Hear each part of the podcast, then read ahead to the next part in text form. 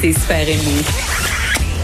Jusqu'à 15, vous écoutez Les effrontés. Oh, merci encore Vincent Dessureau qu'on va retrouver là pour le retour à la maison avec Mario Dumont tout à l'heure après la fin des effrontés. Et pour l'instant, comme je vous le disais, on retrouve Sol Zanetti qui est député de, de solidaire de Jean Lesage et porte-parole du deuxième groupe d'opposition en matière de santé et de services sociaux. En fait, c'est qu'on on va parler plus en détail, comme je vous le disais, de cette fameuse formation rémunérée pour devenir préposé aux bénéficiaires.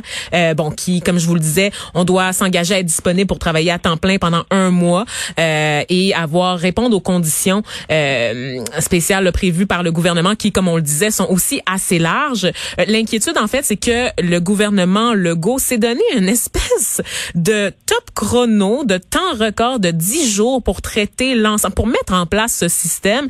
Et là, je vais vous donner quelques chiffres parce que 10 jours, moi, ça me semble déraisonnable, inconcevable.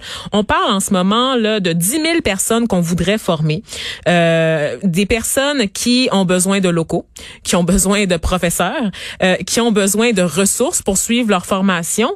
On a reçu pour les 10 000 candidatures qu'on essaie d'aller chercher 79 000 CV. Donc, c'est énorme. Et en ce moment, comme l'expliquait Vincent Dessureau, eh bien, on a des fonctionnaires là, qui sont en train de mettre les bouchées doubles pour passer au travers de toutes ces candidatures afin d'être prêts le 15 juin pour lancer la formation. Donc, moi, je trouve que ça, ça me semble un peu excessif. Et c'est surtout que c'est, c'est une solution qui ne fait pas l'unanimité. Parce que oui, il y avait évidemment des besoins qui avaient été identifiés dans le réseau.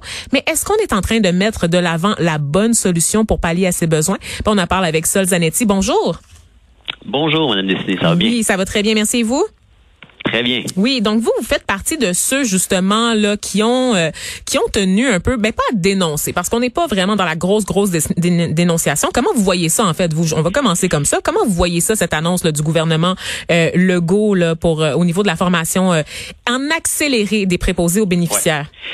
Mais sur le fond de l'affaire, nous, on est d'accord. C'est une proposition qu'on avait fait en début de crise, sans mentionner que c'était une sorte de trois mois qui reste ce salaire-là, mais en début de crise, on disait il faut faire une formation express rapidement, la commencer mhm. dès maintenant. Donc là, ces choses-là arrivent très très tard. Maintenant, sur le fond, là, il manque tellement de monde, il faut les former. Je pense que c'est une bonne idée.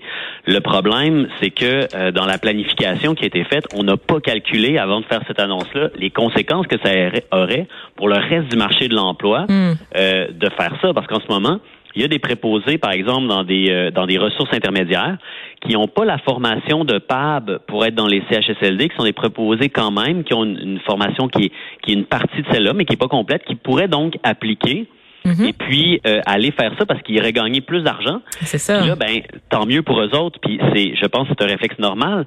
Sauf que le problème, c'est que on va juste déplacer notre problème de pénurie de main d'œuvre à des endroits du réseau où les gens sont encore euh, largement sous-payés. Mm. Fait que là, je veux dire, avant d'annoncer à tout le monde, on va enfin donner des bonnes conditions aux préposés, venez vous former, etc ben, il fallait prévoir le coût puis augmenter les salaires des autres pour éviter qu'il y ait une découverture. ça, ça a été vraiment une réflexion économique de base là, qui a été complètement ignorée, bâclée par le gouvernement. Hmm. Parlons-en des salaires parce que bon, c'est ça, c'est une formation en accéléré qui va durer trois mois. Elle va se tenir du 15 au du 15 juin pardon au 15 septembre et les personnes donc pendant leur formation vont être payées pendant euh, pardon vont être payées au montant de 21 dollars de l'heure durant la, la formation en tant que telle, puis 26 dollars de pour un travail garanti à temps plein pour la suite des choses. Et là, ça soulève plein de questions, vous l'avez dit, là, au niveau euh, des ressources dans le reste du réseau, parce que ça devient un salaire super attrayant, alors que c'est tellement loin de la norme. Et je prends le cas, euh, entre autres, là, euh, des, des aides, des préposés à domicile en ce moment, parce que ça, ça soulève des inquiétudes. Il y a plein de personnes vulnérables qui craignent de les perdre, parce que les préposés à domicile qui font exactement le même travail hein, qu'une personne en CHSLD ou qu'une préposée aux bénéficiaires à l'hôpital, par exemple, en ce moment, eux, ils sont payés entre 13 dollars et 10 sous et 15 dollars et 22 sous de l'heure, soit la moitié de ce que propose le gouvernement Legault pour les chanceux qui auront euh, l'occasion de faire cette formation en accéléré. Donc c'est quand même pourquoi en fait la question qui qui demeure qui a été soulevée par vous chez Québec solidaire mais aussi même par le Parti québécois, pourquoi est-ce que les préposés ne gagnent pas tous le même salaire pour le même travail? Ben, c'est une bonne question. Il n'y a pas de raison, puis ça pose des gros problèmes. Et, et dans le fond, ce qu'on récolte en ce moment, la situation actuelle, c'est parce que ça fait des années qu'on est dans, mm. dans des politiques d'austérité. On sert, on sert, on essaie de presser le citron. Puis on, on s'est beaucoup déchargé aussi de, des services à domicile euh, dans le dans la cour d'organismes communautaires des fonds d'entreprise d'économie sociale qui euh, ont pas beaucoup de moyens de financement puis qui finalement, tu sais, les autres c'est du monde d'extrêmement bonne volonté, Sauf qu'on leur donne pas à ces gens-là le moyen, les moyens de faire ce qu'il faut. Puis ce que ça donne, c'est que euh, il y a beaucoup de personnes qui vivent avec un handicap que euh, ils arrivent pas là avec disons le chèque emploi-service ou avec d'autres mesures à avoir tous les services dont ils ont besoin. Alors qu'est-ce qui se passe? Ben ils vont en CHSLD des fois, mhm. parce que puis pas parce qu'ils veulent. Hein. Les autres, c'est comme il y a du monde là qui ils sont très jeunes. Là, on a une image que les CHSLD c'est pour les personnes âgées, mais il y a du monde qui arrive là à 30 ans, à 40 ans, très jeunes, et puis qui veulent pas être là, mais c'est parce que la société offre pas d'autres moyens. Puis en plus, être là en CHSLD, mais c'est pas quelque chose qui est économique non plus. Là, on gagnerait énormément à faire un virage comme d'autres pays, à financer beaucoup plus largement les, les, les soins à domicile pour éviter de devoir dépenser inutilement dans des formules d'hébergement dont les gens veulent même pas au bout du compte. Mm-hmm. Et là, ce qui inquiète beaucoup les gens du milieu, je ne sais pas si vous avez euh, écouté, suivi en fait les les, euh, les espèces d'inquiétudes des gens, c'est que bon cette formation là qui est un AEP dans le fond met en péril le diplôme d'études professionnelles parce qu'au terme des deux formations, on a littéralement le même titre. Et euh, le, le fait est que en ce moment, on a déjà des étudiants en fait qui sont en train de ben terminer le programme classique de préposé aux bénéficiaires. Les cours évidemment Covid au oblige ont été suspendus. Et là, la reprise n'a pas été annoncée pour ces personnes-là. Et on a des gens qui sont vraiment en dernière année, qui ont des stages à compléter. Tout ça est suspendu. Et normalement, il y a des personnes qui auraient repris les cours à l'été ou à l'automne. Mais là, on a besoin des professeurs pour former les gens qui font partie de la nouvelle batch en accéléré. Donc là, il y a ah vraiment énormément de frustration qui se crée là, à travers le réseau et on a carrément peur que les gens soient en compétition les uns entre les autres pour des emplois puisque les personnes qui auront leur formation leur diplôme au terme de la formation en accéléré seront admissibles à des emplois permanents, alors que ceux qui avaient déjà commencé ben leurs études avant la COVID euh, seront toujours en attente de terminer leur cours. Il y a quelque chose de complètement absurde. Ah c'est absurde. Dans un premier temps, les gens qui avaient déjà commencé une formation de PAB, j'espère qu'ils vont être admissibles à la nouvelle formation pour pouvoir, ce serait la façon la plus, disons, euh, simple de régler ce problème-là, là, mm. parce que sinon on crée vraiment une iniquité. Là. Ces gens-là qui se sont engagés avant même de faire, de, de, de se faire montrer qu'il y aurait des beaux salaires et tout ça, puis que là ils se voient désavantagés, c'est inacceptable. Puis une autre affaire sur la formation que nous on avait proposé, on avait dit de faire au gouvernement, c'est mm-hmm. oui formation express, mais formation non terminée. C'est-à-dire que oui, formez-les rapidement, mais euh, faut pas qu'il y ait une formation à rabais, c'est-à-dire qu'il faut que dans l'année qui suit, ils continuent leur formation euh, à temps partiel, tout en allant quand même sur le terrain pour tout de suite donner des bras, mais qu'on ne soit pas en, train de créer deux classes de préposés aux bénéficiaires avec des formations qui sont différentes. On veut qu'ils soient tout aussi compétents que les autres, qu'ils aient la même formation, puis on peut conjuguer ça avec l'urgence d'agir. Hein. Vous faites bien de le soulever parce qu'effectivement, euh, pour pour ceux qui ne le savent pas, la formation de préposé aux bénéficiaires, c'est environ 900 heures de cours, et là, la formation en accéléré, on réduit ça, on, réduirait ça à 373 heures, ce qui vraiment veut dire qu'on va juste couper dans la matière. Là. Donc, il y a des choses qui ne seront littéralement pas vues, et dans la, la structure, dans la proposition actuellement du gouvernement le Legault, il y a rien pour pallier éventuellement à toutes ces heures de cours-là coupées. Il n'y a pas question de rattraper ça à un moment donné dans la formation. C'est ce qu'on comprend. Puis une autre affaire aussi, une question qui est en suspens. Au début, je l'ai un peu pris pour acquis, mais après ça, les gens dans le milieu soulèvent la question, puis euh, on n'a pas de réponse du gouvernement là-dessus pour l'instant, à ma connaissance. C'est que euh, le 26 dollars de l'heure, est-ce que ça inclut les primes COVID, puis est-ce que ça va hmm. diminuer à 21 dollars de l'heure après, euh, quand la crise va être terminée? Est-ce que si on demande aux gens de s'engager un an, ils vont au moins avoir pendant un an ce salaire-là de 26, ou on est juste en train de faire de miroiter des, des bonnes conditions qui sont temporaires. C'est un peu ça la question. Moi aussi, oui, absolument.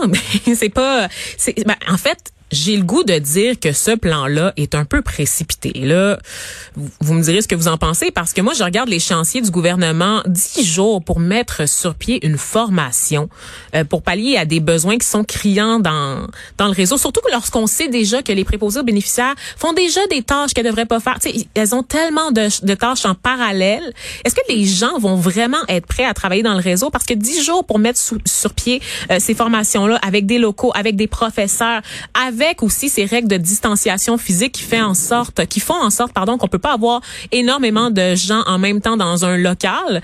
Euh, est-ce que, est-ce qu'ils vont vraiment être préparés les préposés Est-ce qu'on s'est pas un peu donné un échéancier irréaliste parce qu'il fallait absolument gérer la crise puis répondre à la crise? Moi, j'ai l'impression qu'on a précipité les choses et qu'on a, on a voulu faire vite plutôt que de, de faire bien.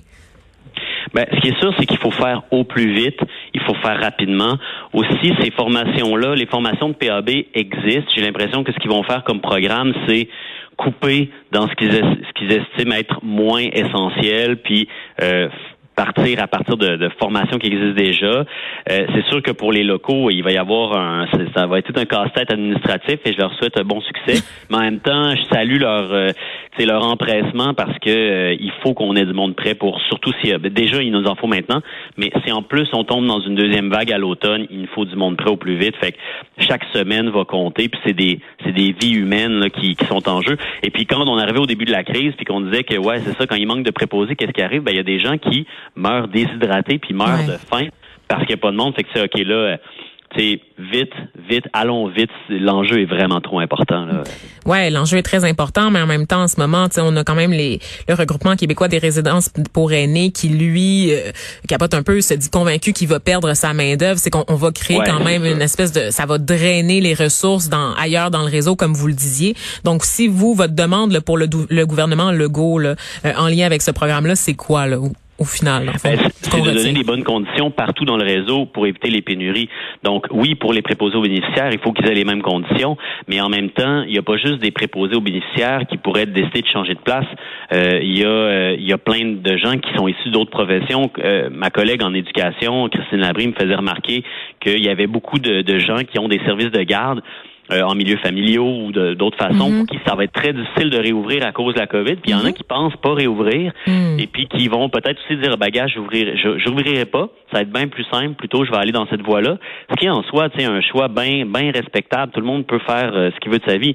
Mais l'idée, c'est que quand on donne pas des bonnes conditions aux gens dans des services essentiels, on se retrouve avec des problèmes, puis on peut pas patcher ça un trou à la fois. Là, il faut comme avoir une approche globale. C'est ça qui manque en ce moment dans la vision du gouvernement. Ouais. Donc on va on va continuer de surveiller ce dossier-là de près, évidemment, parce que l'échéancier, je le disais tout à l'heure, arrive très très vite. Je le rappelle, on parle d'une entrée en en fonction aux études, retour sur les bancs d'école prévu pour le 15 juin, juin pardon, et nous sommes en ce moment le 5 juin. Donc c'est vraiment dix jours qu'on a là, pour mettre sur pied tout ce programme-là. Donc, je vous remercie, euh, Sol Zanetti, le député de solidaire de Jean Lesage et porte-parole du deuxième groupe d'opposition en matière de santé et de services sociaux. Merci d'avoir pris le temps de décortiquer ça avec nous aujourd'hui. Merci infiniment. À la prochaine. Au revoir. De 13 à 15, les effrontés. Cube